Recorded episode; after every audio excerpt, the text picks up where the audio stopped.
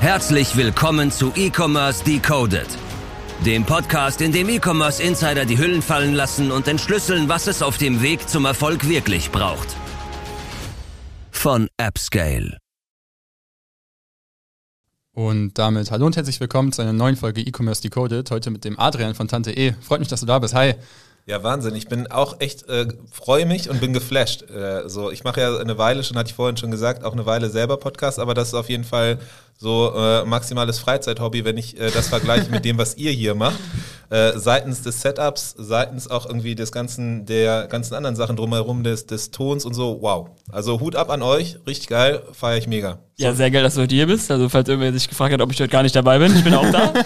so startet man gerne rein. Freut uns, freut uns auf jeden Fall sehr, dass du heute hier bist. Ähm, ist ja heute sozusagen mal endlich wieder so eine, so eine Kölsche Legendenfolge. Also alle, alle, die hier heute am Tisch sitzen, kommen oder wohnen auf jeden Fall aktuell ja. in Köln. Äh, und macht dann einfach mega Spaß, wenn man irgendwie dann sich einfach irgendwie abends im Büro trifft und dann irgendwie noch eine Folge aufnimmt. Wir freuen uns auf jeden Fall, dass du da bist und ich würde sagen, wir bespielen heute mit dir ein sehr, sehr spannendes Thema. Aber bevor wir vielleicht so ein bisschen so ins Thema äh, Shopify, Merchant Inspiration, Tante e und sowas reingehen, hol die Leute doch vielleicht mal einfach kurz ab und skizzieren nur mal so kurz, was ihr bei beiden macht. Und äh, ja. wenn du magst, gib vielleicht auch ähm, paar Kennzahlen äh, frei, die, die man hier freigeben darf. Sehr gerne, sehr gerne. Genau, mein Name ist Adrian Piekser, ich bin Gründer, Geschäftsführer von der Shopify Plus Expertenagentur Tante E.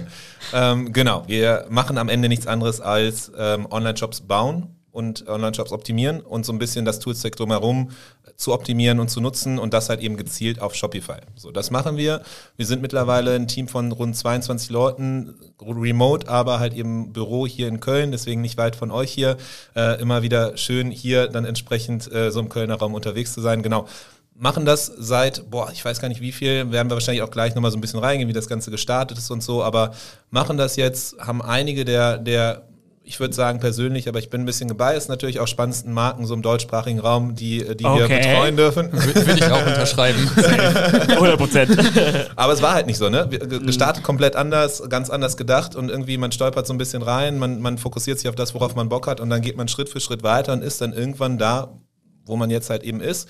Ähm, Genau, und, und parallel dazu zu der Agentur, die mit Tante E machen wir auch Merchant Inspiration und ähm, das ist am Ende nichts anderes als irgendwie eine Art von Plattform zu schaffen für Erfahrungsaustausch, Wissensaustausch zwischen Händlerinnen und Händlern, also Brands, die auf Shopify unterwegs sind, ähm, die so ein bisschen ihr Wissen teilen. Und es hat damals gestartet mit eben, ja, ich, ich habe selber einen Shop gemacht, so war immer irgendwie, das war zu einer Zeit, wo Shopify keiner kannte, wo Shopify auch nicht legal richtig im deutschsprachigen Raum war, zumindest nicht, wenn du irgendwie nicht ewig viel machst äh, weil unter anderem eine Checkbox im, im, im Checkout fehlte, weil unter anderem irgendwie andere Sachen fehlten, die datenschutzrechtlich äh, bedenklich sind und so weiter. Und wenn du da dann halt deinen Freunden davon erzählst, dann, dann sagen die am Anfang immer noch irgendwie witzig, bis sie dann irgendwann realisieren, dass du das ernst meinst und das ein ernstes Problem von dir ist. Und dann denken die irgendwann, schütteln die den Kopf und gehen.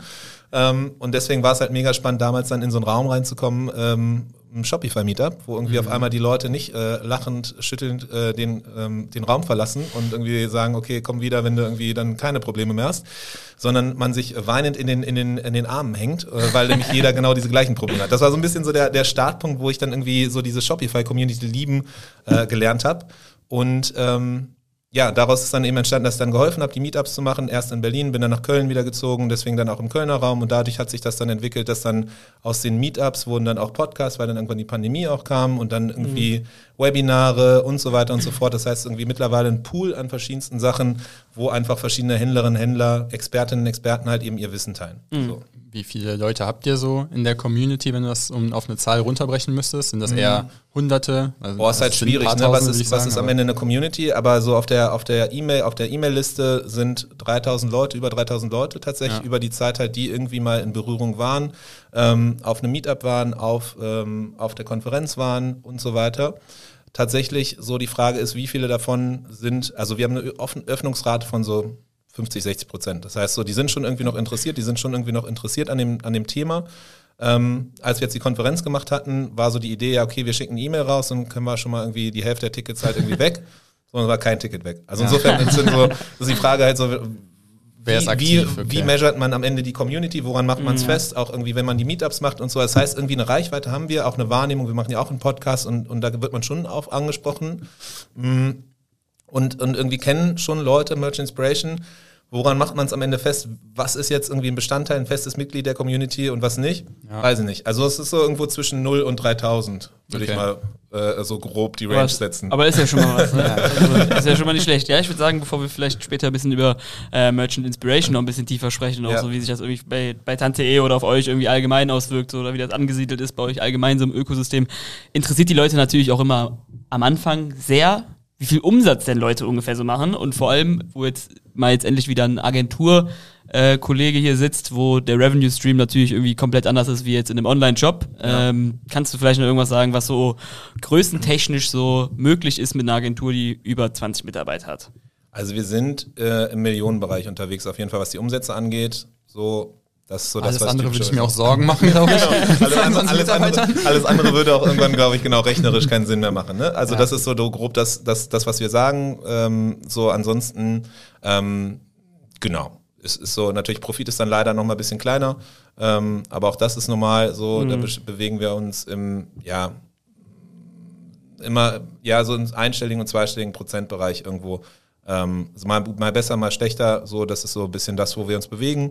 Ähm, und spannend ist dann natürlich irgendwie von den, von den Projekten, den Kunden, die wir haben, die sind natürlich dann irgendwie auch nochmal von irgendwie ganz kleinen Staaten bis aber dann auch wirklich so, keine Ahnung, internationale Konzerne wie ein Heineken oder auch ein Krombacher oder auch irgendwie andere, die dann eben ja schon, schon relativ groß sind. Ne? Und mittlerweile kommt es auch oft vor, dass wir tatsächlich, dass ich irgendwie dann irgendwo in der Straße lang gehe, dann hat er auf einmal irgendwie, keine Ahnung, dann, dann siehst du Plakate von Brands, mit denen du gerade noch gesprochen hast. Oder Ja. du, du guckst dann irgendwie äh, ähm, Sportschau und siehst dann aber eine Bandenwerbung von Leros, den du gerade noch den Shop da irgendwie aufgesetzt hast. Und es sind irgendwie so Momente, wo du denkst, okay, das ist maximal surreal, das ist irgendwie, wo bin ich hier eigentlich, ne? Und, und was, was, was ist das so? Gestern habe ich noch irgendwie Leuten geholfen, die irgendwie Babystrampler, also nichts gegen Babystrampler, aber halt irgendwie so, so aus, der, aus der Schwangerschaft heraus irgendwie so ihren Freunden das verkauft haben und irgendwie jetzt überlegen, da das online zu verkaufen. Und mittlerweile hat man dann auf einmal andere Marken dabei, denen man auch helfen kann, die halt eben ähm, ja ganz andere, ganz andere Markenwahrnehmung hatten. Ne? Vorher musste ich immer Leuten erklären, so um, um drei Ecken, warum die Marke cool ist oder wie viele Follower die auf, auf Facebook hat. So, äh, und warum das halt mega wichtig ist und was die machen, ist halt mega geil. So, und mittlerweile kann man manchmal sagen, ähm, den Markennamen und Leute sagen, ach krass, so irgendwie, keine Ahnung, Ping Pong ever, so, ne? Ja. Und man sieht die Leute auf dem Fahrrad vor dir mit den, mit den Produkten. Auch die, Krombacher und sowas Oder kennt ja Krombacher, jeder. genau. Ja, ja, genau. Oder auch irgendwie selber, selber dann irgendwie zu sagen, ja, ähm, ich bin bei Tante E und zumindest im E-Commerce-Kreis merkt man mittlerweile, dass manche Leute halt schon dann Tante E kennen und Ja. ist halt auch irgendwie so, okay, krass, weil vorher habe ich immer erklärt, ja, Tante E und dann holt man aus zu diesen fünfminütigen Erklärungen. ähm, Man ja. muss sozusagen irgendwie immer so ein bisschen so um seine eigene Agentur die Cases aufbauen, so vom Gedankengang her. Und wenn man jetzt irgendwie dann sieben Jahre oder sechs Jahre später guckt, ist es halt so, dass der Track Record irgendwie sozusagen dafür gesorgt hat, dass die, dass Tante E sozusagen selbstständig eine Brand ist. Das ist Genau, eigentlich- ja, safe. So, und das, das merke ich mittlerweile und auch eben, wie, äh, dass man mittlerweile, wenn man sich halt präsentiert, wenn man auch Kunden zeigt, was, dass man halt auch mittlerweile so viel zeigen kann, was wir selber gemacht haben. So und, und äh, gar nicht mehr irgendwie andere Marken heranziehen muss, sondern einfach mithilfe der eigenen Arbeit quasi seine Arbeit erklären kann. Ja. Und richtig krass ist auch immer so ein Moment, wenn man im wir machen so einmal im Monat so ein Monthly Recap. So, da sitzen wir, sitzen wir dann als Team zusammen und äh, alle Bereiche zeigen so ein bisschen irgendwie eine Übersicht über das, was sie getan haben. Ähm, und, ähm, und das ist halt mega spannend, weil ich da teilweise sitze und denke so, okay, krass, so, das haben wir gemacht, das ist ja krass. So, okay, so, ne? Und irgendwie teilweise dann auf Slack oder irgendwie so Diskussionen intern über Themen, wo ich teilweise nicht mehr ganz checke, was die halt besprechen, wo ich aber auch einfach nur da sitze und denke mir so, geil.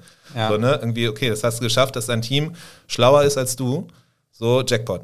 So, und, und, und, keine Ahnung, ein Webinar hatte ich ja vorhin gesagt, machen wir auch ab und zu. Dann hatten wir es jetzt neulich mit, mit X by X und die Monique, die Gründerin, geht durch den Blog halt durch, zeigt so ein bisschen die Blogartikelseiten und so weiter, was die gemacht haben. Und ich denke mir so, krass, Alter, das haben wir echt alles gemacht und, und, und versuche mir das nicht anmerken zu lassen, dass ich das halt gar keinen Plan habe, dass wir das gemacht haben. Und das sind so Momente, wo ich dann denke, okay, krass. Klar, hab ich cool. gesehen. Ja, ja, nee, super.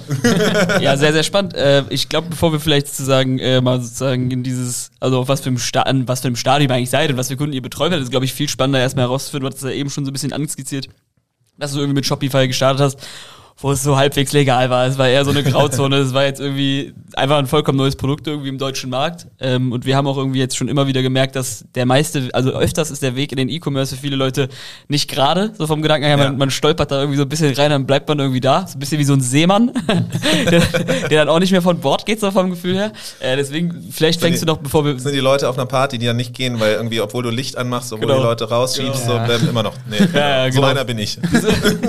auch wenn alles zusammenfällt, ich bleib dir stehen. Ja. Ähm, Wäre vielleicht spannend zu wissen, wenn, wie, wie du eigentlich sozusagen erstmal in das Thema reingerutscht bist, weil also irgendwie, keine Ahnung, Agentur ist natürlich auch irgendwie ein schwieriges, was heißt schwieriges Modell, aber ist natürlich auch irgendwie relativ risikobehaftet. Das ist viel Arbeit so vom Gedankengang her, Ja. aber wie du vielleicht erstmal so in den E-Com gerutscht bist, ist, Ja. glaube ich, relativ interessant. Also ich habe nie den Plan gehabt, eine Agentur zu machen. So und hättest du mir das irgendwie erzählt, und ich glaube, das hatte ich irgendwo auch schon mal schon mal gesagt, so ähm, hättest du mich mir damals das erzählt, hey, du wirst irgendwann mal eine Agentur machen und so weiter, dann denke ich mir so, hätte ich gelacht und ich wäre derjenige gewesen, der aus dem Raum rausgegangen wäre.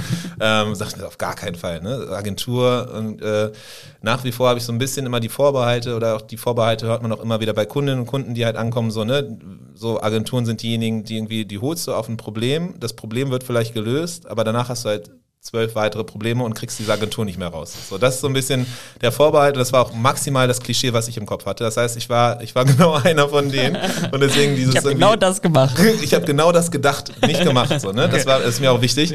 Ähm, aber die, so die, die, die, die, die Sorge war, also deswegen war es so fremd. So, ne? Für mich war immer klar, irgendwie so, ich habe Bock auf irgendwie digitale Szene, ich habe Bock auf irgendwie Startups, ich habe Bock auf irgendwie das Ganze, aber Agentur wäre auf jeden Fall nicht eins der, Sachen gewesen.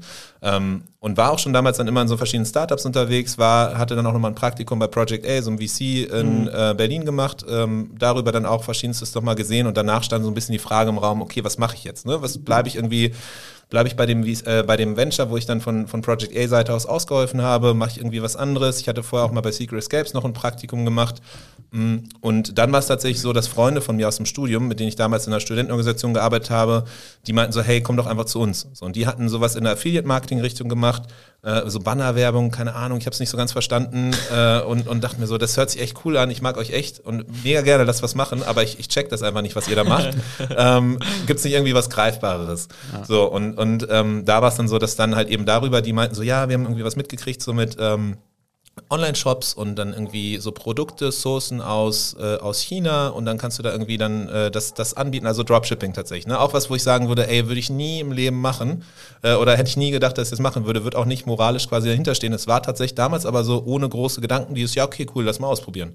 Ähm, und rückblickend ist natürlich auch eine riesen Spielwiese für mich gewesen, weil du relativ schnell halt eben deinen eigenen Online-Shop baust. Und ich weiß noch ganz genau, wie ich da saß in diesem Shopify-Blog und mir so ein, so ein, so ein Case-Study durchgelesen habe über, über Matcha-Tee. So Matcha-Tee verkaufen in 14 Tagen oder 30 Tagen. So, und, und dann habe ich dieses, und dann dachte ich mir, so, boah, krass, das kannst du machen. Du kannst irgendwie einfach dann so Produkte sourcen und dann kannst du da so ein Etikett draufkleben, dann kannst du irgendwie Werbung machen, dann baust du dir so deinen eigenen Shop. Das geht alles so und irgendwie, und so, so naiv war ich halt damals, ne? Und das, äh, war irgendwie so rückblickend, schüttel ich den Kopf, ist mir so ein bisschen peinlich tatsächlich, aber irgendwie auch geil, weil tatsächlich so seitdem sind jetzt sieben Jahre, sechs Jahre vergangen, glaube ich. Und ähm, Das war irgendwie so 2017 oder so, ne?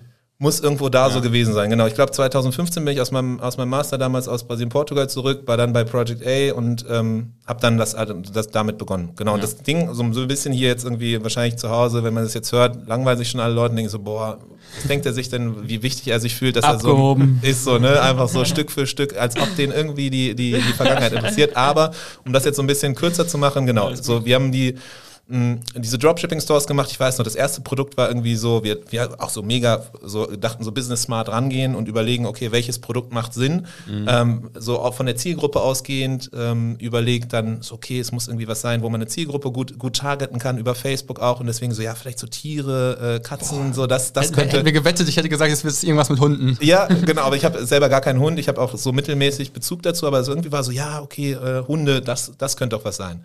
Und äh, dann so, dann sind stolz gerade auf mich, sorry. ja, krass. äh, Ich bin, äh, also vielleicht habe ich so ein Hundeface, ich weiß es nicht. Ähm, ähm, aber dann, dann genau, dann so irgendwie, okay, so ein bisschen Potenzial viral zu gehen, vielleicht irgendwie so, so Spaßartikel für einen Hund. Dachten so, okay, mega geil, lass das machen, so eine, so eine Fliege für einen Hund und dann irgendwie hat gar nicht funktioniert. Und haben dann so ein bisschen immer weiter ausprobiert, immer weiter irgendwie verschiedenste andere Sachen von dem einen Produkt ins andere, in andere und dann irgendwann so im, im Modeschmuck hängen geblieben.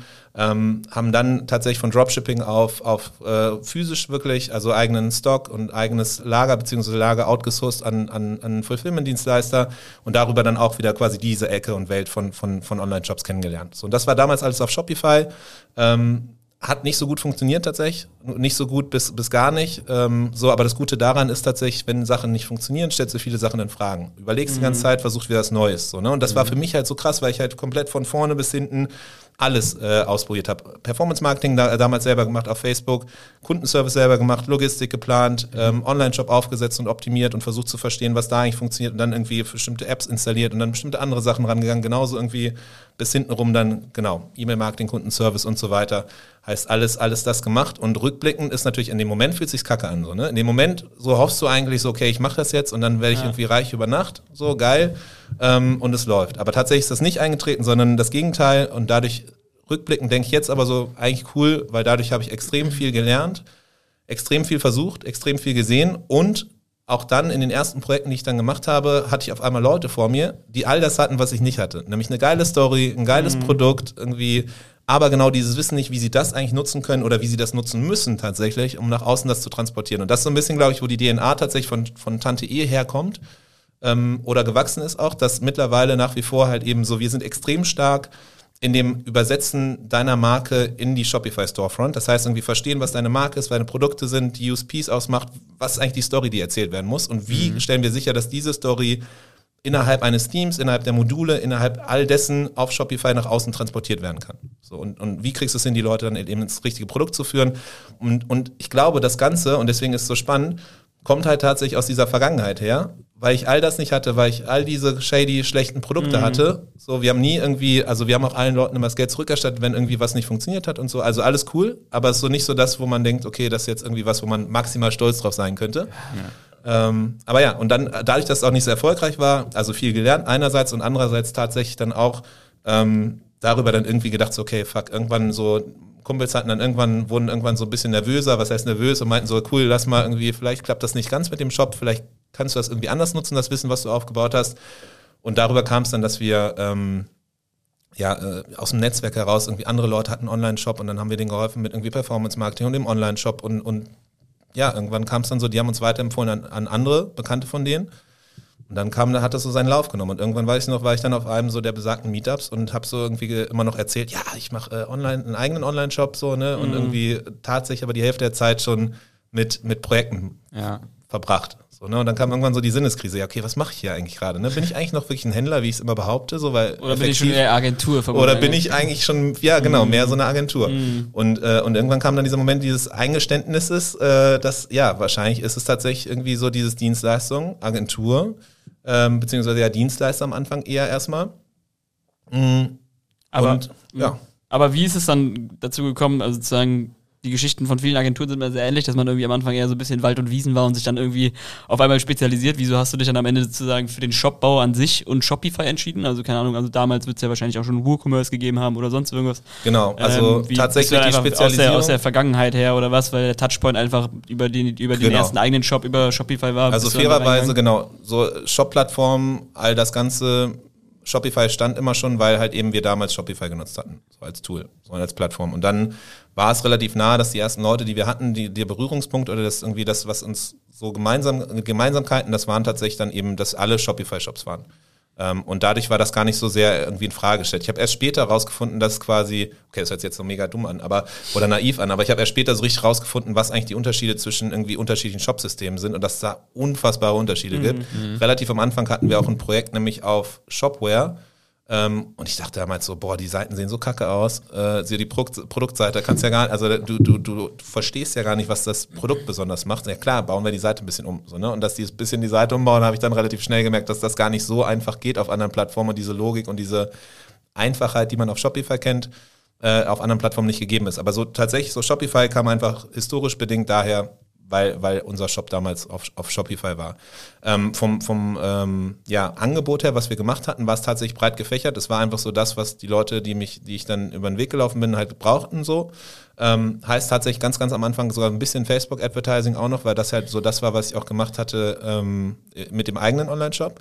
Ähm, parallel E-Mail-Marketing tatsächlich, glaube ich, so war ich rückblickend so nicht genutzt, aber äh, rückblickend ähm, einer der ersten Klavier-Partner im deutschsprachigen Raum Ich weiß nur, dass ich mit denen ewig oft im Austausch war, so ob die nicht irgendwie hinkriegen, bitte das, das mal zu übersetzen, diese Sign-up-Forms, bitte irgendwie zu übersetzen.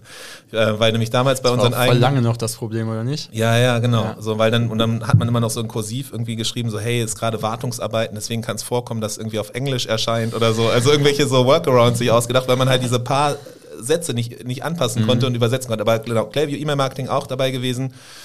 Und eigentlich äh, Online-Shop-Analyse. So, so Analyse vom Besucherverhalten und, und Optimierung des Shops. Das waren so die drei Pfeiler. Ähm, und gar nicht, gar nichts irgendwie mit Coding, gar nichts mit Programmieren, gar nichts mit äh, dieser ganzen technischen Umsetzung. Das kam eigentlich erst im Nachgang. Also die Sache ist, es ist schön und gut, wenn du irgendwie Sachen optimieren kannst und sagen kannst, okay, was alles nicht gut funktioniert. So, hey, so Besucherverhalten, wir müssen eigentlich hier das mobile Menü anpassen. Und dann sagen die Brands halt so, ja cool, das machen. Und denkst so, ja, okay, aber wie? Kann ich nicht. genau so, ja.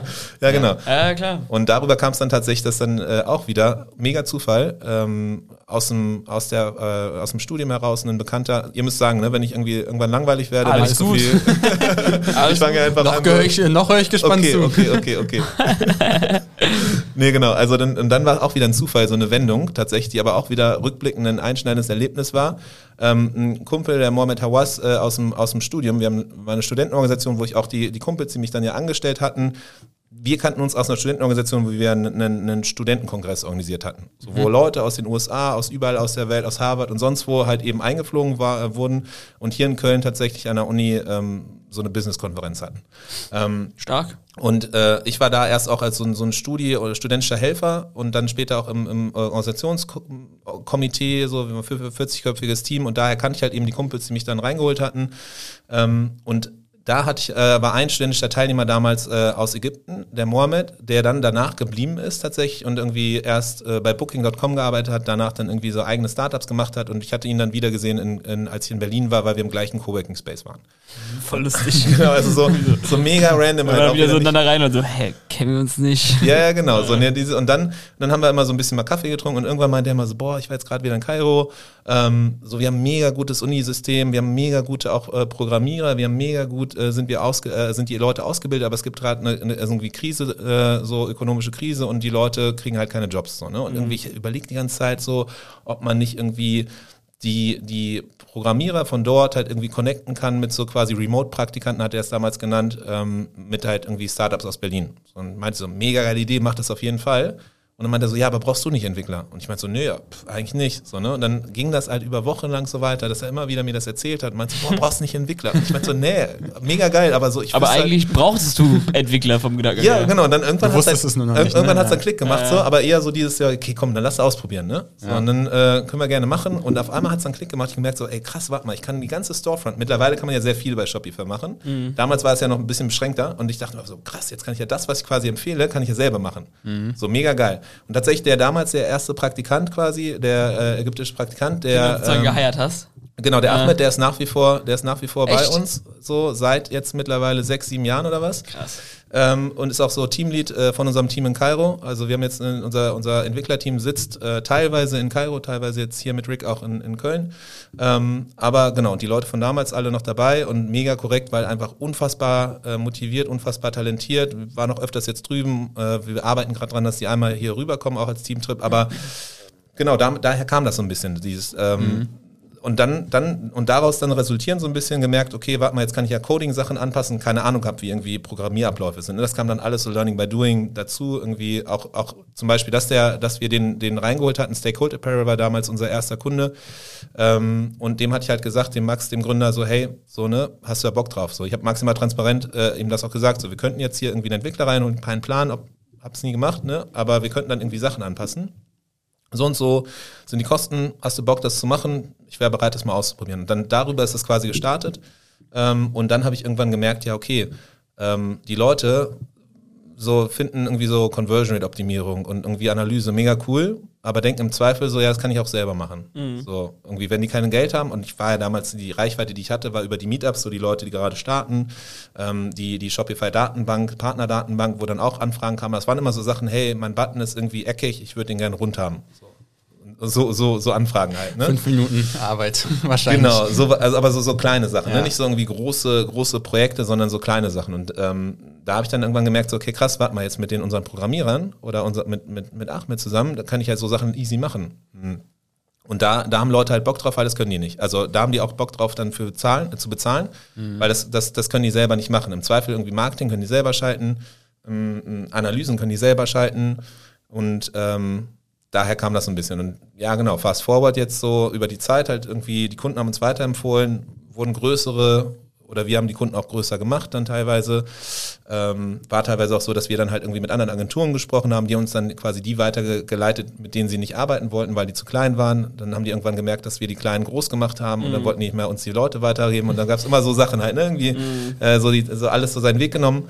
Aber ja, mittlerweile ist daraus halt tatsächlich äh, ein 22-köpfiges Team äh, entstanden, alle Vollzeit. Ähm, genau, so ähm, fünf Entwickler, äh, verschiedenste Projektmanagerinnen und Projektmanager und, und Accountmanager. Äh, mit Julia eine, die halt auch komplett irgendwie Analysen fahren kann und auch irgendwie so Besucherverhalten angucken kann. Äh, mit Oletta jemanden jetzt wieder, so ein bisschen danach kam dann die Rückbesinnung quasi auf die Ursprünge von Tante E. Ne? Also mhm. wir waren dann sehr viel auf irgendwie Setups bauen, also Setups, wenn Leute gar keinen Shop haben, Relaunches machen oder Migration. Ähm, und dann halt so ongoing optimieren und dann haben wir jetzt so langsam wieder halt dieses quasi Analyse, datengetriebenere und auch E-Mail-Marketing, quasi Retention wieder mit reingeholt. So, weil wir zwischendurch ja. dann eben von den Anfängen rein ins irgendwie reine IT-Shop-Projekte ja. und jetzt wieder langsam so ganzheitlicher. Ist ja auch für euch als Agentur angenehmer, sag ich mal, wenn man nicht nur das Projektgeschäft hat, sondern auch wahrscheinlich noch ongoing danach noch die Kunden betreuen kann und weitermachen kann. Ne? Genau, wobei dieses ongoing hatten wir tatsächlich dann auch, weil halt irgendwie, ja, okay. man merkt dann, dass man irgendwie einen Konfigurator will, man ja. merkt dann, dass irgendwie man irgendwie eine andere Funktionalität will, das geht schon, aber geiler ist natürlich auch, wenn man dann zeigen kann, dass das sinnvoll ist, was man macht mhm. oder auch irgendwie hilft in der Priorisierung oder auch den Kunden zu challengen ähm, weil irgendwer sagt, so Bauchgefühl, ich will unbedingt das. So, ne? Und denken so, boah, weiß ich nicht, ob das wirklich sinnvoll ist. So, mhm. Aber äh, dann helfen halt so Analysen, da helfen dann Zahlen auch nochmal, das dann eben so anzureichern und zu challengen vielleicht. Ähm, oder halt AB-Test, um das einfach mal reinzuwerfen. Genau, oder, oder AB-Test, genau. Ja, ja, genau.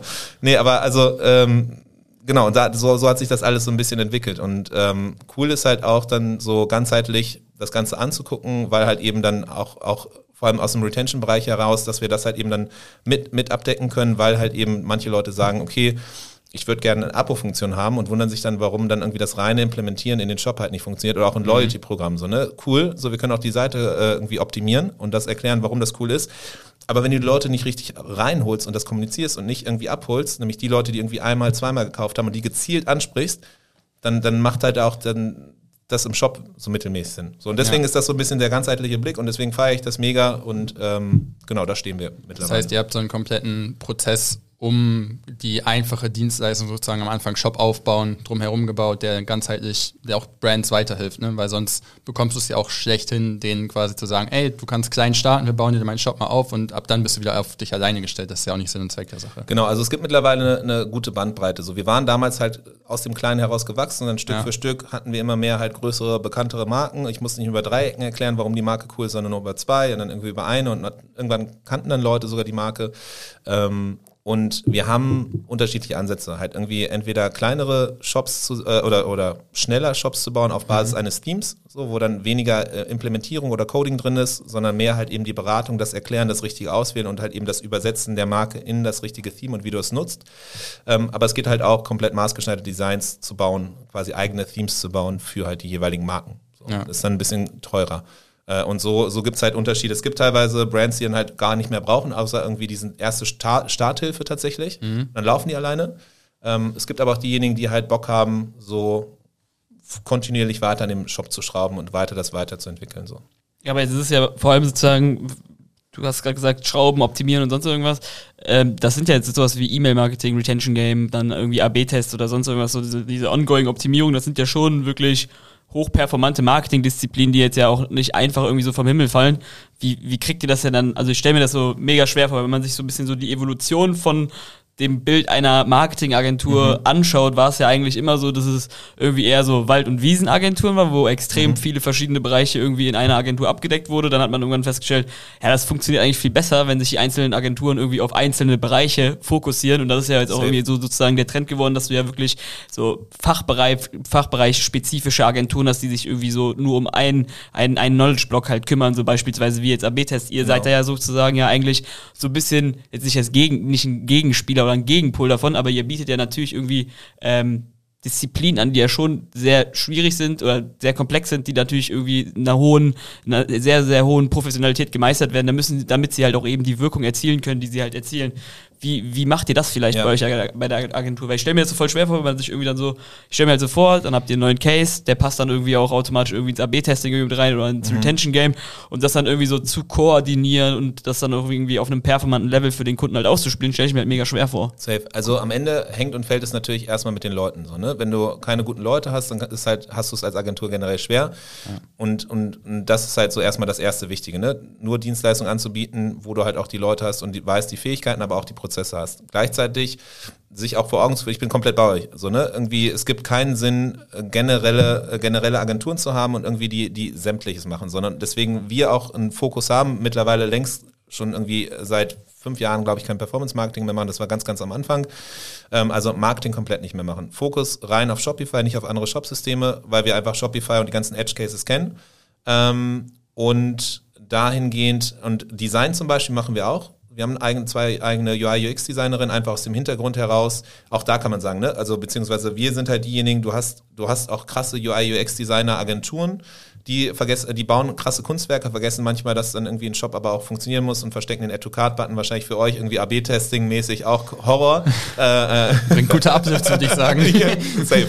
Das ist richtig. Aber also und, und, und Design zum Beispiel trotzdem aber extrem wichtig in der Wertschöpfungskette, weil wir mal Ja. davon gehen, okay, was hat ein Hebel, einen Impact für, für das Resultat am Ende. Deswegen halt, ähm, wir arbeiten teilweise auch mit Designern äh, von, von extern quasi zusammen. Im Fall von Ping Pong Ever war es zum Beispiel so, dass die ihre eigenen quasi Designer haben, die kennen einfach die Marke gut und so weiter da sagen wir dann ja, okay, wenn das halt extrem, wenn das das Entscheidende ist, aber dann muss man halt, dann hat man verschiedene Loops, weil die dann Shopify nicht kennen, die wissen nicht, wie man dann, äh, performance-seitig es drauf ankommt und so weiter. Ähm, aber Design ist so Teil der Wertschöpfungskette. Deswegen haben wir das in-house abgedeckt. Ähm, Implementierung, Safe natürlich auch äh, und, und Shopify und E-Com-Beratung macht halt Sinn, um halt eben dann diese ganze User Journey, das ganzheitlich halt eben gut, gut anzugehen. Ähm, und ähm, E-Mail-Marketing zum Beispiel ist halt einfach eine Sache, ähm, die, wie ich eben meinte, da bestehen halt auch, das am Ende dieses Shopify Toolstack. Wie nutzt du dieses Shopify Tool- Toolstack richtig? Welches, welche Reviews-Plattformen? Und Shane war ja hier auch äh, und, und diverse andere so, deswegen, ähm, so wie, welches Reviews-Tool nutzt du? Welches Loyalty-Programm und wie integrieren die sich. Und deswegen ist der rote Faden immer am Ende Shopify. Ja. Und das, das meiste aus Shopify rauszuholen, das meiste aus Shopify und dem Shopify Toolstack rauszuholen. Und äh, mit, der, mit der Analyse und, und wir, wir machen nicht nur rein AB-Tests so. Da, da macht es mega Sinn, dann irgendwie mit euch oder anderen zu arbeiten. Bei uns eher so, dass wir gezielt halt, wenn Leute bestimmte Funktionalitäten haben wollen, ähm, wir halt eben uns die Daten angucken, um halt eben zu gucken, macht es Sinn, sich auf die Produktseite gerade zu fokussieren oder ist es so, dass irgendwie fast keiner auf die Produktseite kommt, weil die alle vorher in der Kategorieseite abspringen. Deswegen lasst uns lieber jetzt erstmal die Kategorieseite angucken und darüber zu helfen, zu guiden und äh, AB-Tests in dem Sinne reinzubauen, wenn man eh bestimmte Umsetzungen challengen will und die Sicherheit haben will, dass Ja. das, was man umgesetzt hat, halt eben äh, äh, Sinn macht. Aber immer mehr aus dieser User Journey Optimierung, aus dieser, dieser Perspektive, nicht nur aus der rein äh, Resultate getriebenen Seite. Da macht es mega Sinn, halt mit, mit euch äh, oder, oder anderen zu arbeiten. Würdest du denn sagen, ihr seid da dann wieder so ein bisschen, nennen wir es mal, rausgewachsen? Weil ich würde schon sagen, dass ihr am Anfang ja die Fokussierung hattet, nachdem, wie Moritz das so schön sagt, ihr eine Wald- und Wiesenagentur wart, wie wir ja auch, ähm, dann ja erstmal der Fokus auf nur Shopify-Shops bauen und dann halt gemerkt, okay, es macht eigentlich voll Sinn für den Kunden, weil der hat da noch ein Problem, E-Mail-Marketing hinzuzunehmen. Es hat, macht voll Sinn, weil der da noch ein Problem, irgendwas anderes mit hinzuzunehmen. Das ist ja auch so ein bisschen historisch gewachsen, aber trotzdem, ne, ist immer noch schön gestreamlined, alles zu Shopify hinzugefügt, aber es ist ja irgendwie ja, ich weiß gerade noch nicht ganz, wo mein Punkt ist, auf den ich hinaus wollte im Endeffekt. Aber ich würde, noch. ich würde sagen, dass Wir, äh, wir finden den gemeinsam, weil wir arbeiten da jetzt noch ein bisschen dran. ist ja alles geplant gewesen oder äh, durch Es ist halt nichts geplant gewesen, ne? Das vielleicht erstmal Ja, okay. vorneweg. Ja. So, ich bin so ein bisschen gestolpert, äh, rückblickend, sieht vieles clever aus. Im ist ja alles Moment nicht geplant gewesen, wollte ich auch sagen. So gerade gemerkt, dass das Quatsch war, ja. Ja, genau. Also es ist nicht geplant gewesen. Also es war irgendwie, so es war schon immer geplant, halt eben so die Positionierung Shopify. So Ja. das so als, als, als Kern. Und immer halt eben diese, dieser klare Wertversprechen, ich habe keinen Bock, irgendwas zu bauen, was am Ende keinen Wert bringt. Ja. So, und deswegen halt eben da dieser Fokus schon oder der Anspruch äh, auf Daten, weil die halt am Ende dir sagen, ob du am Ende äh, was Gutes äh, geliefert hast oder nicht. So, ich glaube, das ist so ein bisschen irgendwie, also es gibt schon so, so einen Nordpolstern oder wie man das auch immer sagen will, äh, der, der so eine Guidance gegeben hat, aber währenddessen waren nicht so jede Entscheidung krass irgendwie kalkuliert und krass äh, sch- so, Ja, okay. so geplant. Ähm, und deswegen war schon immer, Daten sind ein Thema, schon von Beginn an. Und teilweise war es dann so, du schwenkst in das eine Extrem, dann von dem einen Extrem wieder ins andere, wo man dann halt erstmal nur reine Programmierarbeit macht. Und es war so ein bisschen so ein Prozess, wo wir uns finden mussten. So. Was wir zum Beispiel auch nicht machen, ist halt Schnittstellen. So, ne? Irgendwie, da könnte man sagen, ja, das ist aber auch essentiell, weil du hast dann irgendwie ERP-Systeme oder andere Systeme, wo Daten liegen, wo die Produktdaten liegen, wo andere Sachen kommen und reinfließen. Und das ist einfach essentiell für einen Shop. Ähm, und da haben wir einfach gemerkt, so diese Begeisterung für irgendwie die Storefront, die wir haben, die Marke zu übersetzen in, in Shopify und, und deine Online-Shop-Module, die, die haben wir nicht so wie andere für die Schnittstelle. So, und, und da muss man Hand aufs Herz legen, da wo die Begeisterung, der Enthusiasmus nicht ist, da macht es keinen Sinn, irgendwie das zu erzwingen. Wenn das zu anders ist und, und ist halt mega cool, halt da mit, mit genau den Leuten, die diese Begeisterung haben, zu, zu, zu arbeiten. Und deswegen holen wir uns auch immer gezielt Leute dann halt eben solchen Themen. Und das kommt tatsächlich, je größer dann die Brands werden, je größer äh, so der, der Kontext wird, auch immer mehr vor, holen wir uns dann halt die jeweiligen Experten mit rein. Ähm, Genau, und, und tatsächlich so E-Mail-Marketing war eins der ersten Sachen, die wir gemacht haben, auch bei Stakeholder Apparel damals, war E-Mail-Automatisierung direkt für Black Friday, so dass das eins der ersten Sachen, die wir gemacht haben. Ähm, deswegen war es schon immer irgendwie Teil von Tante E. Wir haben dann so ein bisschen das liegen lassen und sind jetzt wieder zurück. Und am Ende ist es immer so dieses, ja, wie kriegst du es halt hin, diese Markenstory, die Produkte, die richtige Nutzung, das ist halt am Ende so die DNA, glaube ich, von, von Tante E. Und deswegen, das ist so der rote Faden. Und deswegen sind Schnittstellen, wo ich sagen würde, ganz viele ITler denken so, okay, Schnittstellen, Backend, geilste ever, so, weil alles andere ist irgendwie so anmalen vorne, das kann man ja, aber ich sehe es genau andersrum halt, ne? Irgendwie schön und cool, wenn die Systeme im Hintergrund mega geil sind, aber wenn vorne rum keiner checkt, was dein Produkt ist, das Produkt nicht findet, weiß ich nicht, wie geil der Shop ist. Ja. Mhm. Vielleicht so aus der Relevanz heraus zu sagen, damit man vielleicht noch auf einer anderen Ebene vielleicht so ein bisschen das Verhältnis versteht, kannst du vielleicht dazu sagen, wie wichtig jetzt zu sagen, eher so diese, was heißt Supportive-Bereiche, aber also zum Beispiel Optimierung und Marketing, äh, E-Mail-Marketing im Verhältnis zum, zum Shopbau an sich ist, weil ist natürlich auch irgendwie immer ein spannendes, spannender Case, weil viele Leute, die das hören, die haben auch eigene Agenturen und viele werden wahrscheinlich auch sozusagen eine Agentur haben, die vielleicht per se eher so ein Projektgeschäft hat, was man sich jetzt wahrscheinlich darunter vorstellt, wenn du jetzt vielleicht einfach nur einen Shop bauen würdest und dann wäre die Person vorbei. Mhm. Ähm, Vielleicht kannst du was zu dem Modell an sich sagen, aber auch vielleicht, wie sich sozusagen ja. das Projekt an, an, Geschäft an sich sozusagen mit dem, mit dem anderen Bereich verhält, ist, glaube ich, ganz spannend, ähm, das zu sehen. Ja. Also wir haben angefangen nur mit Projektarbeit, auch relativ lange. So, das heißt, wir hatten nie irgendwie ongoing, so mhm. Retainer, mhm. wo man irgendwie dann Verträge hat oder sagt, okay, wir machen monatlich ein bestimmtes Kontingent, sondern wir hatten lange Zeit immer nur Projekte. Ähm, so, weil irgendwie ein Setup-Projekt oder dann hatten, wollten Leute irgendwie die Produktseite überarbeiten, dann wollten Leute einen Konfigurator neu bauen oder whatever. Äh, und es war immer Projektarbeit. So, und das war halt so rückblickend, haben wir quasi Retainer-Arbeit geleistet, also so Beratung, agile Zusammenarbeit gemacht, ohne die ganze, also zwei Drittel der Arbeit nicht zu chargen, sondern nur das eine Drittel Entwicklerarbeit. Und das war lange Zeit, hat es gebraucht, damit auch im Kopf bei uns irgendwie der Switch stattfand so alles, also die, die, die, die Beratung, Ausarbeitung, Durchdenken, das ist halt auch alles Mehrwert und ist auch teilweise sogar fast Mehrwert als, als irgendwie das Umsetzen danach. Ähm, die Projek äh, das Projektmanagement koordinieren, genauso. Ähm, und lange Zeit war es tatsächlich so, wir hatten entweder die Setup-Projekte oder eben so auf, auf, auf Projektbasis diese, diese Umsetzung. Auch in UJA zum Beispiel damals. Also als wir mit denen zusammengearbeitet haben, war halt quasi eigentlich ein Retainer, ohne dass wir, also alle Risiken bei uns, mhm. keine Risiken beim Kunden. Ähm, so und irgendwann. Ist ja erstmal Gutes für den, nicht so toll für euch. genau. Andererseits tatsächlich so, anfangs ist es halt so, ne? Ja. Am Anfang, wenn man kleiner ist, so arbeitet man sich langsam hoch und so.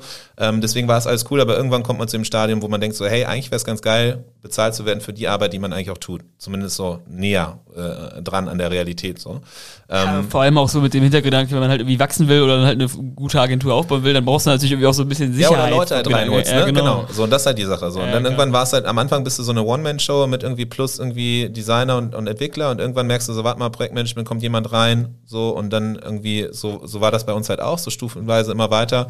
Ja, und dann ging es irgendwann so, dass man dann angefangen halt eben so, so die ersten Versuche mit irgendwie Retainer und Co. Aber es war relativ spät, dass wir so ein strukturiertes Pro Programm quasi dafür oder ein Konstrukt gefunden haben. Es ist so seit Anfang letzten Jahres tatsächlich, glaube ich, erst so richtig eingetreten, dass wir da angefangen haben, wirklich ongoing Kunden zu haben. Und deswegen war halt lange Zeit 100% auf Projekten.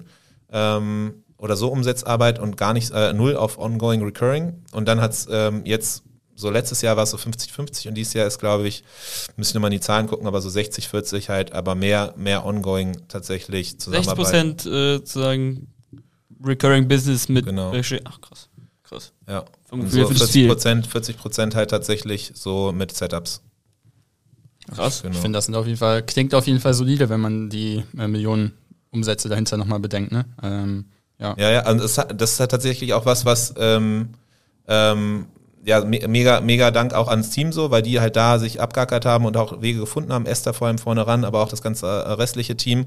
Äh, die haben da Stück für Stück das mit, also ich habe da nicht supported, wo ich konnte, aber die haben äh, Stück für Stück das weiter aufgebaut und tatsächlich ist das auch was, was uns so über ja die die die die Phasen, wo es dann mal irgendwie ein bisschen schwieriger wird, natürlich mega rettet. Ja. Ne? Also das ist schon geil. Ähm und du hast auch ja an deiner Stelle nicht immer das Problem im Kopf, dass du sagen musst, oh, ich brauche jetzt für den nächsten Monat quasi fünf neue Leads, weil sonst haben wir halt keinen Umsatz. Ne? Also das ist ja auch genau. wahrscheinlich mental. Ja, ja genau. Also so, so, eine, so eine Grundbasis zu haben, ja. ist schon mal cool. Äh, gleichzeitig ist natürlich aber auch, haben wir so ein Grundrauschen auch tatsächlich mit Setups. Dadurch, dass wir ja, okay. teambasierte Setups haben und wissen, dass wir so, so, so drei Stück, drei, vier pro Monat machen tatsächlich, so mhm. teambasierte Setups und dann, äh, ja, Custom Setups ist immer so ein bisschen wellenartiger. Aktuell dieses Jahr hatten wir eigentlich anders geplant, eigentlich so zwei pro, pro Quartal geplant. Es war weniger auf jeden Fall, eher so eins pro Quartal. Ähm, aber ähm, genau, so, also das, das, so diese Retainarbeit hat uns extrem geholfen so allein so ein bisschen den Druck rauszunehmen, äh, ist aber auch irgendwie so Stück für Stück gewachsen. Und tatsächlich, ja. wenn ich eins gelernt habe, ist auch so, du kannst halt Sachen nicht erzwingen, du kannst halt irgendwie planen, überlegen, Hypothesen aufstellen, so ein bisschen wie halt AB testen, ne? Du kannst mhm. halt irgendwie recherchieren und die Vorarbeit leisten, kannst darauf aufbauen, gute Hypothesen ableiten und dann musst du halt gucken, ob du richtig liegst oder nicht. Und je nachdem, was für Effekte noch eintreten, so liegst du richtig oder halt falsch und musst dann halt wieder darauf basierend. Und so, so ist es bei uns halt auch die ganze Zeit immer gelaufen tatsächlich. Ja. Also ja. Was ist jetzt noch von, von Tante E zu erwarten? Also wenn man jetzt einfach mal guckt, Q4 ist gerade angelaufen. Ähm, was, was für 2024, 2025, 26 vielleicht sogar zu erwarten? Tja, das ist eine sehr gute Frage. Äh, wir sind genau diese Woche äh, auf äh, generell strategischer Planungsebene und damit sind wir tatsächlich zwei Monate früher als die letzten Jahre. Sehr gut. sonst, sonst fing das immer Anfang des Jahres quasi an, dass man ja. irgendwie angefangen hat für 20, also für dasselbe Jahr zu planen. Ähm, jetzt versuchen wir das Ganze so ein bisschen stufenweise zu machen, auch alleine, weil das Team einfach mittlerweile größer ist und irgendwie es fair ist, dass alle Leute möglichst frühzeitig auch wissen, was quasi und mitgestalten sollen mhm. äh, an, den, an den Zielen. Ähm, ja, es, ich finde es mega schwierig zu sagen. Also am Ende, so wenn ich auch da so zurückblicke, das, was am meisten geholfen hat, war eigentlich gar nicht zu sehr irgendwie irgendwelche random Ziele zu setzen oder irgendwie sich mit anderen Leuten zu vergleichen, weil dann kommt da einfach nur Frustration, weil man irgendwie automatisch abschweift, so ähm, sich darauf zu fokussieren, auf die Sachen, die man beeinflussen kann. So das, was mir am meisten geholfen hat, war immer zu gucken, okay, lass uns irgendwie gucken, dass wir besser werden. Am Ende auch, ne? was, was eine beste Conversion Rate, die, die irgendwie besser ist als die vorher. So. Ja. und so, so gesagt, und so ist das halt mit der, mit der eigenen Agentur auch so. Wir müssen uns darauf fokussieren, dass wir Stück für Stück halt besser werden in, in der Arbeit, die wir machen, noch besser als vorher schon. Ähm, und in den Prozessen und da, wo wir merken, okay, unsere Prozesse, da äh, lernen wir gerade dazu, dass das noch nicht hundertprozentig optimal ist oder irgendwie was anderes nicht abdeckt, ähm, da müssen wir da ran und dann Stück für Stück halt und den, diesen Glauben an, äh, an dieses Vertrauen halt zu haben in sich selber, ins Team. Es hört sich jetzt irgendwie, weiß nicht, wie sich das anhört, aber ähm, so das am Ende ist so, ich weiß halt nicht. Ich habe gemerkt, so ich hab, wir hatten in der Vergangenheit öfters mal irgendwelche Ziele ausgerufen. Wir wollen das und das, ne? Wir wollen irgendwie mhm. unser, unser Umsatz verdoppeln, wir wollen das und das machen so. Ja, und am Ende ist halt schön und cool, das sind alles coole Stories, die du auf LinkedIn posten kannst, aber mhm. irgendwie so fokussier dich auf das, was irgendwie am Ende du wirklich machen kannst und das halt wir wollen weiter äh, Brands mit Brands zusammen wachsen, wir wollen weiter halt irgendwie geile Arbeit leisten. Ähm, und wir wollen dabei halt irgendwie gucken, dass wir, wenn ich zurückgucke und, und überlege, wie wir Sachen vor drei Monaten gemacht haben, denke, boah, hast du nicht gemacht, ne? Irgendwie, wie peinlich ja. ist das denn, Alter? Hast du nicht wirklich so, wie naiv bist du da rangegangen? Und tatsächlich ist das nach wie vor aktuell so, immer wenn ich irgendwie zurückblicke, so drei Monate, sechs Monate zurück, denke ich meistens so, krass, so, mhm. hätte ich nicht nochmal so gemacht. Und das Geile ist daran immer, dass du halt merkst, okay, du lernst kontinuierlich dazu und du weißt immer weiter stufenweise, wie du Sachen rangehst. Aktuell zum Beispiel Thema Migration. Äh, extrem viel passiert gerade. Irgendwie, ich glaube, Shopware nächstes Jahr äh, stellt irgendeine Software-Update ab oder so und deswegen sind Leute gezwungen, dann auf irgendwie Shopware 6 zu wechseln. Weiß nicht genau, aber auf jeden Fall richtig viele Leute, die auf einmal überlegen, so, okay, sollen wir zu Shopify Plus wechseln, zu Shopify? Ähm, und ja, da habe ich auf jeden Fall auch im letzten Jahr auch wieder gut dazu gelernt, was, wie man so Migration angeht. Und ich dachte vorher schon so, ey, ich habe echt einiges gesehen und, und weiß einiges, aber man wird halt immer stufenweise. Man lernt viel dazu, hat auf jede so. offene Frage dann irgendwann eine Antwort, ja. Ja. Ja, okay. Aber wie, wie sieht es denn in dem Zusammenhang, also was bei, bei, bei so einem Thema, woran ich da auch irgendwie immer denke, ist sowas, wie wird sich denn sowas, also AI und sowas auf euch auswirken? Also rein theoretisch so alleine für einen Shopbau oder so, also bei, bei den anderen Disziplinen würde ich sagen, okay, vielleicht jetzt noch nicht so akut, aber ich kann mir halt vorstellen, irgendwann kommt irgendwer um die Ecke, der nennt das dann irgendwie so Shop-AI oder sonst irgendwas Ja, ja. und der passt dir dann ein Theme da irgendwie nach sieben Checkboxen oder sonst irgendwas für 15 Euro irgendwie an, weil das irgendwie einfach, nicht für 15, aber halt Nee, nee, für ein genau, ganz ja, anderes Ding. Ich stelle mir das irgendwie dann auch, wenn man so langfristig dann irgendwie so ins nächste Jahr guckt oder so, ist das irgendwas, was man sieht, was man irgendwie beobachtet? Wie, gehst, wie stehst du allgemein dazu? Äh, weil ist ja am Ende ein Code-Projekt am Ende, was vielleicht dann substituiert werden kann vom Gedankengang her. Ist das, ist das ein Case bei dir? Also ich kann mich noch gut dran erinnern, ähm, wann war das? Anfang des Jahres, äh, äh, als ich äh, mit anderen Agenturen mich getroffen hatte und einer dann davon berichtet hat, irgendwie sein Bruder arbeitet auch bei äh, hier OpenAI und hat schon Zugriff auf die nächste Version. Und da, da konnte man irgendwie so sagen, irgendwie, ja, ich möchte die Produktseite von Gymshark und ich möchte irgendwie den Checkout von so und so und irgendwie bau mir das mal und dann hat er dir irgendwie da so ein Theme zusammengebaut. Und ich mir so, als er, und dann hat er das so erzählt und irgendwie war so mega begeistert davon und das, boah, geil. Und ich sag's dann irgendwie, oder der, der Raum voller irgendwie so Shopify, Magento-Agenturen und, und alle so, wow. So vollgedrückte Stimmung, weil alle irgendwie dachten, okay, Weltuntergang. Wir sind so. bald fertig. Ja, genau. So. Das war's bald. Zwei, drei Monate, dann sind wir hier raus. ähm, genau, und wenn dann so ein bisschen diese Ernüchterung drückt, ähm, ist es so am Ende, glaube ich, wo es hilft, ist diese ganze manuelle Arbeit, diese lästige Arbeit abzunehmen. So, diese Fleißarbeit, so worauf eigentlich auch keiner fairerweise so richtig Bock hat, wo irgendwie auch nicht so richtig Mehrwert geschaffen wird.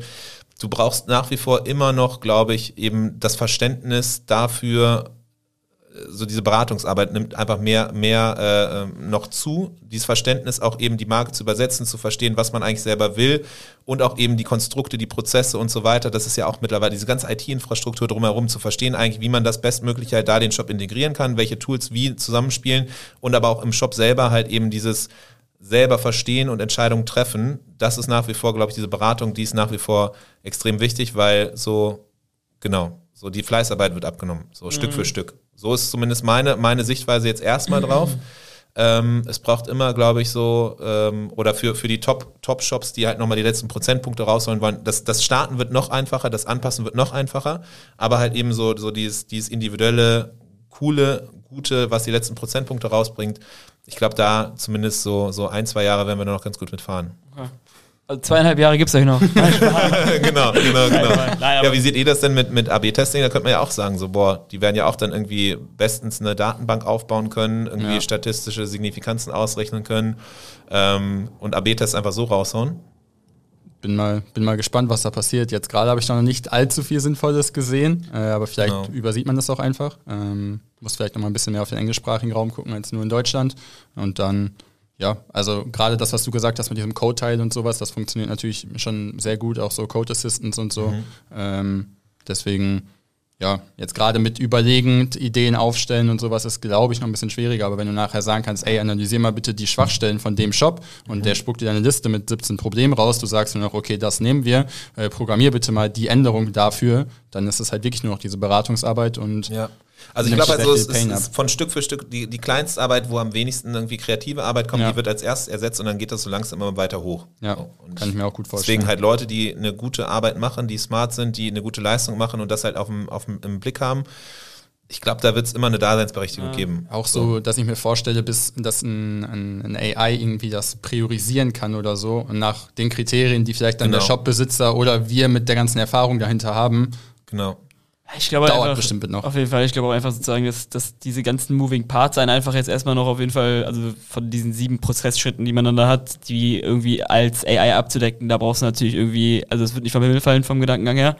Und weil ich glaube ich auch viel spannender, nicht viel spannender finde, aber zum Beispiel, wenn wir sehr quantitativ denken und viel analysieren und sozusagen in den Kundendaten arbeiten, das ist halt nichts, was du einfach so, wenn du das vielleicht von deinen Mitbewerbern irgendwie haben willst, bekommst du halt einfach nicht. Also ich kann jetzt nicht einfach sagen vom Gedanken her, ich kann jetzt sagen, jo, ich hätte Bock auf einen Mix aus dem Theme, dem Theme, der Produktseite. Das wäre vielleicht dann irgendwie, weil es alles im Frontend ist und du siehst alles irgendwie, der kann sich irgendwie angucken, wird es vielleicht eher funktionieren, als wenn du jetzt halt wirklich sozusagen mit den Daten intern arbeitest. Deswegen mal sehen. Aber es bleibt natürlich ein spannennes Ding, weil Ja. am Ende ist es, glaube ich, für jede Agentur irgendwo, was heißt eine Bedrohung, aber am Ende wirst du eine Agenturarbeit irgendwie ersetzen können oder mindestens Genau, zu einem also gewissen, Teile, ne? gewissen Prozentteil. Und die Frage Fall. sind halt eben dann, welche, welche Dienstleistungen du anbietest und bist du mehr davon betroffen oder weniger. Aktuell zumindest ist ja auch noch so, so dass die, das Tool ist nur so gut, wie du es halt eben auch bedienen kannst.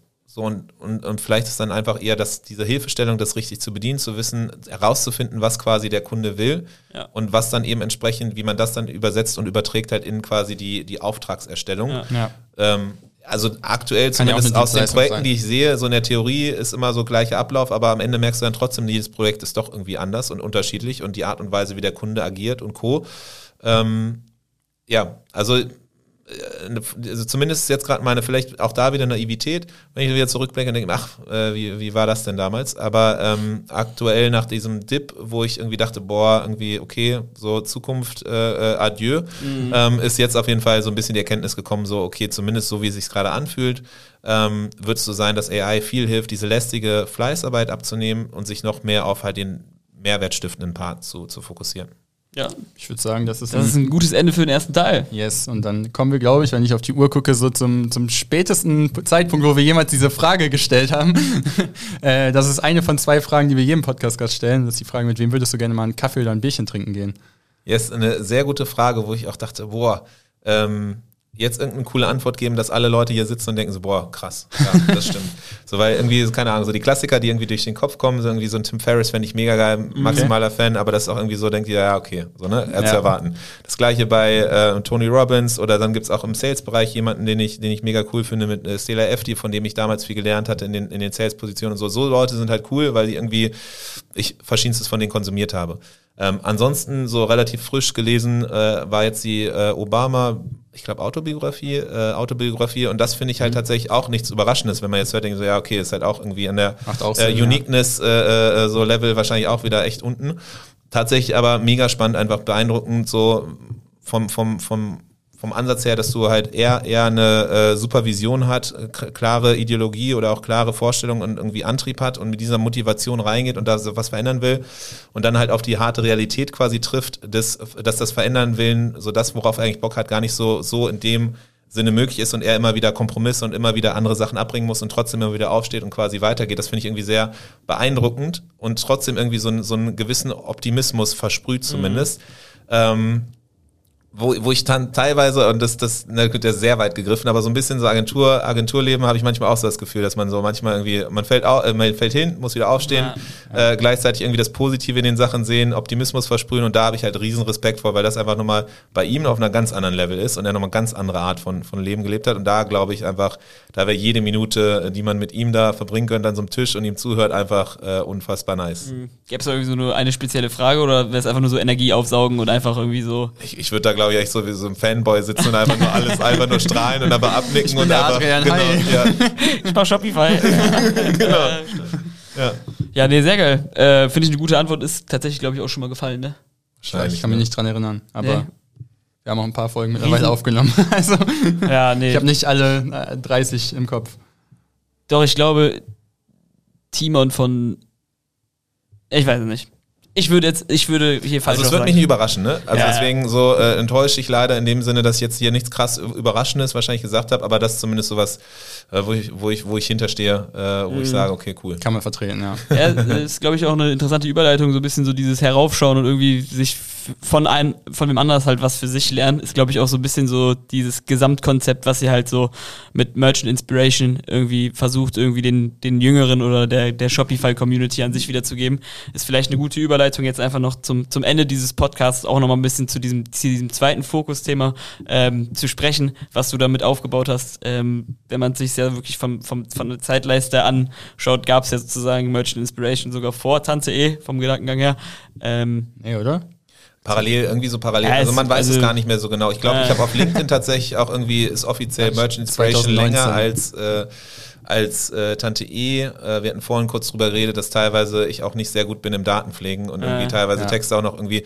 Aber genau, also es ist so irgendwie so, die Anfänge tatsächlich, Mhm. genau, so das Meetup-Gehen äh, hat begonnen, als ich noch nicht Tante E so per se gemacht habe. Ja, okay. Dann kamen irgendwann die ersten Projekte und die Frage ist so, und die ich mir nach wie vor stelle, okay, wann war eigentlich der Startschuss für Tante E? Ist Mhm. es die Eintragung ins Handelsregister, weil vorher auch schon Projekte kamen? Ist es irgendwie, was ist es eigentlich so? Aber irgendwie so es ist parallel gestartet. Feiert ihr fünfmal im Jahr Geburtstag. genau. Aktuell feiern wir gar keinen Geburtstag, weil ich einfach denke so, okay, fuck, ich habe noch nicht rausgefunden, welches Datum wir jetzt mhm. nehmen und ja. dann ist so irgendwie, okay, muss ich irgendwann mal morgen machen und das morgen kommt nie. Ja. Ähm, deswegen aktuell keine Geburtstagsfeier, müssen wir irgendwann mal machen. Ja, okay, ähm. aber wenn man sich das mal anguckt, so vom Grundgedanken her ist das Ding ja schon ein bisschen eskaliert, ne? Also wenn man sich überlegt, wie es vielleicht so 2018 angefangen hat, so mit ab und zu mal ein Meetup oder sonst irgendwas und jetzt ist es ja, das ist ja ein Produkt geworden. Also vielleicht kannst du vielleicht noch kurz sagen, wann das so irgendwie so also wann das so, es, was nicht eskaliert ist, aber keine Ahnung, äh, dieses Jahr eure mit Merchant Inspiration Talks 23, weiß ich nicht, also Event in Berlin da, das ist ja schon so, auch mit eurem eigenen Podcast, das sind, glaube ich, in wie vielen verschiedenen Städten gibt es Meetups? Fünf oder sechs? Äh, also es ist ja jetzt... Waren schon das ist, genau ja ein, das ist ja. ein richtiges Produkt, weißt du, wie ich meine, so ein genau. Produkt, so, Produkt geworden. Genau, so. also wenn man jetzt mittlerweile drauf guckt, kann man sagen, ja, okay, da hat sich irgendwie auch ein Unternehmen draus gemacht, das ist tatsächlich auch äh, separat und äh, man könnte es auch als Produkt bezeichnen. So, aber Antrieb aus dieser ganzen Sache und auch nach wie vor ist nie irgendwie ein wirtschaftliches Kalkül gewesen, sondern war wirklich auch wieder da aus diesen Anfängen heraus. Deswegen war es vielleicht gar nicht verkehrt, dass ich so lange über die Anfänge gesprochen habe. Mhm. Aber auch da, die Motivation war wirklich dieses, okay, was gibt es für, wie kann man halt Merchants äh, helfen, Inhalt deutschsprachig oder irgendwie äh, zu, zu generieren, die ich damals selber gebockt hab, äh, äh, hätte äh, oder gehabt hätte zu, zu kriegen. So, ich habe damals irgendwie Kurt Elster, Unofficial Shopify Podcast richtig viel gesuchtet, äh, Ezra Firestone und all die ganzen internationalen, aber es war immer dieser US-amerikanische Markt und daher kam irgendwie dieser dieser Antrieb, dieser Ursprung, dieses irgendwie, boah, ich hab, was, was wäre Content, den ich selber damals gefeiert hätte? So, mhm. und das ist nach wie vor, ich weiß nicht, woher diese, diese Flamme vielleicht auch in mir drin kommt, aber die ist nach wie vor da. Ähm, und das war der Grund, warum ich damals dann halt angefangen habe mit diesen Meetups. Mhm. Und da war es dann schon so auch natürlich, dass ich dann gedacht habe, okay, cool, Meetups könnte vielleicht ein Hebel sein, um dann irgendwie in Berlin so ein bisschen zumindest Tante E äh, promoten zu können. Äh, vielleicht ganz cool. Ähm, aber so wann es wirklich, und da, damals war es tatsächlich dann schon so, Shopify hat ja dann E-Mails rausgeschickt und dann war immer so bei jedem Meetup eigentlich so, du konntest einfach nur Shopify-Meetup sagen, es waren irgendwie 200 Signups da. So, und dann kommen 100 Leute. So, ähm, also es war wirklich so rückblickend keine Arbeit, kein Aufwand und irgendwie dafür ganz cool. Äh, ähm, genau, und, und äh, dann hat er so seinen Weg genommen, ne? weil ich irgendwie dann damals schon angefangen habe, irgendwie zu so Shopify äh, dieser Shopify Unite Konferenz in, nach Kanada zu fliegen äh, und dachte mir so, boah, irgendwie, ne, geil, so wie, wie man hier für so mehrere Tage eintauchen kann in so eine eigene Welt, wirklich alles vergessen kann. Ähm, so, es wäre doch cool, das, das in Deutschland zu haben, weil die Meetup war, Meetups waren cool. Du kommst einen Abend hin, aber die Leute sind halt irgendwie, ähm, noch gestresst von, von der Arbeit vom Tag, wissen auch schon wieder morgen geht's weiter, sind auch müde, ausgelaugt und es war immer ist eine andere Stimmung, als wenn du quasi eine ganztägige Konferenz hast. Und damals, 2019, das war tatsächlich der Moment, ähm, 2019 haben wir das erste Mal so eine Konferenz gemacht. 500 Leute, also so größer als dies Jahr. Ähm, in Berlin auch mit irgendwie so zwölf Sponsoren, äh, stillgelegter Güterbahnhof, Merch Inspiration Talks 2019. Da kam tatsächlich auch der Name später her, ähm, weil wir irgendwie so, wir hatten Meetups gemacht und es war dann die Überlegung, ähm, ja, wie kann man so eine Konferenz nennen, ne? Muss mhm. irgendwie kurz, kurz sein, damit man auch einen Hashtag draus machen kann. Da, das war das erste mhm. Mal, wo man, wo man so strategisch irgendwie gedacht hat, so irgendwie Social Media äh, äh, like. Ähm, und dann kam irgendwie so mit, äh, eigentlich ganz cool, weil irgendwie mit, es liegt nah bei Meetup, ist aber mhm. deutsch, äh, miteinander, äh, gleichzeitig ein Kürzel. Und dann haben wir von da aus dann gedacht, okay, wofür können, was sind Worte, die irgendwie Sinn machen, dass man dann erklären kann, dass man das Kürzel ähm, äh, mit quasi hat. Mhm. So, ja, M für Merchant, I, ja, so Inspiration. So, Why und, dann, und, dann, und dann T für, ja, so, was macht man auf einer Konferenz? So, ta äh, Reden, Talks, ja, so, ne, Immersion Inspiration Talks. Das dann, und dann, da, da begann das dann, ne, und das war dann so der, der Aufbruch, da war richtig, da, da, es war geil, so, ne, es war richtig krass bis zum Tag, wusste ich nicht genau, weil halt wir quasi sehr viele Freitickets rausgegeben haben, ja. bis zum Tag wusste ich nicht, ob Leute kommen, so, ne, und ich war so dieses, boah, jetzt haben wir hier richtig viel irgendwie, und es war damals so, glaube ich, 40, 50.000 Euro, die wir, die wir in die Hand genommen haben, ähm, war schon krass für mich, so für die Verhältnisse auch, ne? Vor allem, wenn man vergleicht, wo, wo Tante E auch dann zu der Zeit war. Ähm, und äh, ich weiß noch, den ganzen Tag bin ich so mit so einem Strahlen über, über den Platz gelaufen. War einfach überall waren Leute, überall haben Leute miteinander geredet, überall waren Leute am Zuhören und irgendwie alle waren happy und irgendwie, es war einfach so komplett null Nervosität mhm. und einfach nur gefeiert. Und von da aus ging es los und dann war so, ja, jetzt wird's alles noch größer. Jetzt schiebt äh, nächstes, richtig los. Nächstes mhm. Jahr richtig geil. Und dann hatten wir tatsächlich sogar fast 150.000 Euro eingesammelt von verschiedensten Sponsoren und dann auf einmal äh, äh kam Corona. So. Und dann hast du schon irgendwie so 10.000, 12.000 Euro da investiert. Ähm, und zu der Zeit war es dann auch so die, äh, irgendwie äh, so war klar, dass halt die Sponsoren das Geld zurückkriegen, so, weil ich habe keinen Wert geliefert, deswegen kriegen die ihr Geld zurück. Ähm, aber hatte trotzdem halt diese 12.000 Euro miese. So, ne? Mhm. Und dann irgendwie äh, alle Leute, also so ein Shopify auch so, haben, äh, die, äh, klopfen dir auf die Schulter, wenn, wenn alles erfolgreich ist und sagen geil. Äh, aber in so Momenten sind die dann auch so, ja, schade, ne? Da können wir leider auch nichts machen. So, aber wenn dann Die hatten ja auch selber, obwohl, nee, bei denen lief es eigentlich ganz bei denen lief es eigentlich ganz gut, Ja. aber es war dann irgendwie, die hatten dann Ansagen halt auch aus, aus, aus, aus äh, äh, U- Kanada und so, deswegen irgendwie, ja, war dann so, ja, aber wenn ihr es dann irgendwann nächstes Jahr wieder macht, dann sagt mal Bescheid. und dann so, ja gut, aber ich habe jetzt hier irgendwie die Miese und was machen wir? Und daran kam dann diese digitale Konferenz und da hat das dann irgendwie seinen Lauf genommen, weil aus diesem Tri- Antrieb heraus, okay, fuck, wir müssen irgendwie das Geld wieder reinholen, wir müssen irgendwie Sachen machen. Ähm, und da kam dann halt eben die, die digitale Konferenz, fünf Wochen lang, jede Woche äh, irgendwie fünf Talks, jeden Tag irgendwie live. So nach der zweiten Woche dachte ich mir schon, so, warum hast du das gemacht? So gar keinen Bock mehr gehabt, so irgendwie, aber dann war es halt schon der Wagen am Rollen. Ähm, Podcast zur gleichen Zeit äh, gelauncht ähm, und dann, dann nahm das so seinen, seinen, seinen Lauf tatsächlich. Aber ja, also Corona-mäßig dann halt die, die Konferenz abgesagt, digitale Konferenzen gemacht und dieses Jahr das erste Mal wieder so äh, gesagt, okay, komm, lass das machen. Ähm, viel, viel sich verändert tatsächlich in der Zeit. So Shopify-Community krass gewachsen. Gleichzeitig aber auch so, Shopify ist nichts mehr Besonderes quasi, sondern innerhalb dieser großen Shopify-Blase gibt es ganz viele Subkulturen mittlerweile. Äh, die ganz kleinen Starter, die Mittelständler, die irgendwie D2C, Venture-gebackten und so weiter. Dann hast du die, die Marketing-Leute, dann hast du die E-Com-Manager und so. Und das hat erstmal so ein bisschen wieder gebraucht, da zu verstehen, eigentlich wer eigentlich jetzt irgendwie, also wen wollen wir adressieren. Ähm, und genau, mittlerweile ähm, so jeder einzelne dieser Kanäle hat eine gewisse Reichweite und ist natürlich auch interessant für Partner dann eben, weil es eine Möglichkeit ist, in den, in den deutschsprachigen Raum zu kommen so und sich Händlern oder Händlerinnen zu präsentieren. So, und deswegen tatsächlich haben wir auch Partner, die wir dann übers Jahr, die uns übers Jahr unterstützen oder auch bei der Konferenz. Ähm, Genau, so deswegen ist es mittlerweile so tatsächlich, dass da auch so ein bisschen was bei abspringt, aber ähm, der Antrieb ist nach wie vor halt der von, von, dem, von der Ursprungssache und es war tatsächlich auch nie, dass ich das fürs Geld gemacht habe. Ähm, und deswegen macht es, glaube ich, auch so Spaß. So, weil ich halt echt irgendwie immer Entscheidungen aus dem Bauch heraus treffe, so, okay, was ist cool, was würde ich mir als, als Händler wünschen? Und wenn das bedeutet, dass wir halt miese machen, okay, dann ist es halt so. Ähm, so, aber wir werden halt nicht irgendwie so lauter Inhalte, äh, also oder nur noch Inhalte auf die Bühne packen, wo Leute halt Geld für bezahlen, sondern da habe ich keinen Bock drauf, weil dann ist da kein Mehrwert drin. Und so, das ist halt das Schöne, so und deswegen macht das Ganze Bock. Ähm, ich glaube, weil, weil so, genau, bei mir ist nach wie vor Agentur, so das Haupt, Haupteinnahmekanal ist irgendwie so das, was so das äh, Brot, Brot äh, auf den Tisch bringt äh, äh, morgens äh, und, und genau, das alles drumherum ist so ein bisschen einfach Spaß. Was ist von, von Merchant Inspiration dann für die nächsten Jahre zu erwarten? Ich meine, ich hatte die Frage eben schon mit äh, Tante E gestellt, aber kann man ja eigentlich genauso gut hier Ja, nochmal viel, wichtig, viel wichtiger ist an dem Punkt eigentlich eine andere Frage. Also du hast es gerade schon mal kurz angeteasert gehabt, dass es sozusagen jetzt nicht so, also Merchant Inspiration ist jetzt nicht primär monetär getrieben, aber es gibt ja, also es wird ja auf jeden Fall Synergieeffekte geben, also zwischen Ja. Tante E und Merchant Inspiration. Also das, ist Genau. ja, das ist ja glasklar. Also wenn jetzt, wenn da jetzt jemand hinkommt, der sich überlegt, yo, ich würde gerne irgendwie einen, einen Shopify-Shop eröffnen oder ich würde irgendwie gerne rüber migrieren und dann sitzt da der sympathische Adrian, weißt du, ich meine, der zufällig dann, also ist ja null böse gemeint, aber sozusagen, der Genau, natürlich irgendwie aus, ein, der, aus, der aus einer Hand dann irgendwie sozusagen dein Problem kann ich lösen, weißt du, wie ich meine? Ja, ja. Wie wichtig, also wie wichtig ist das sozusagen für euch sozusagen als Agentur geworden? Weil ich, also das ist ja eigentlich schon so mit, jetzt nicht das beste Marketing für Tante E, aber es ist natürlich irgendwie, also der Point of Sale ist perfekt. Ja. Also tatsächlich ist das sehr schwierig zu beantworten. Also Synergieeffekte sind da, safe, keine Frage. So ist so ein bisschen das, als wir drüber gesprochen haben, okay, warum macht man Podcast? So irgendwie, so, du kannst nicht ganz genau nachvollziehen, ob da Leads bei rumkommen. Ist das Netzwerk auf jeden Fall die Sichtbarkeit, Ja. ähm, auch zu zeigen, was man eigentlich alles kann, so eine, eine Bildfläche zu haben, um halt auch irgendwie Brands, mit denen man zusammengearbeitet hat, zu präsentieren und irgendwie das dann nochmal auf die Bühne zu heben, denen Raum zu geben, safe. Und irgendwie so ein bisschen Prestige ist auch mit dabei und so. Ähm, aber ähm, wir haben nie konkret kalkuliert, irgendwie gesagt, okay, wir machen das jetzt und kriegen davon dann irgendwie äh, ähm, Kunden von, teilweise sogar zu unserem Nachteil. Ich weiß noch, bei der ersten Konferenz hatte ich irgendwie allen anderen äh, Shopify-Agenturen eine Plattform gegeben, eine Bühne, quasi eine Shopify-Bühne, aber ich hatte keine Zeit selber halt aufzutreten, deswegen hatten alle quasi von dem Event profitiert, nur ich nicht.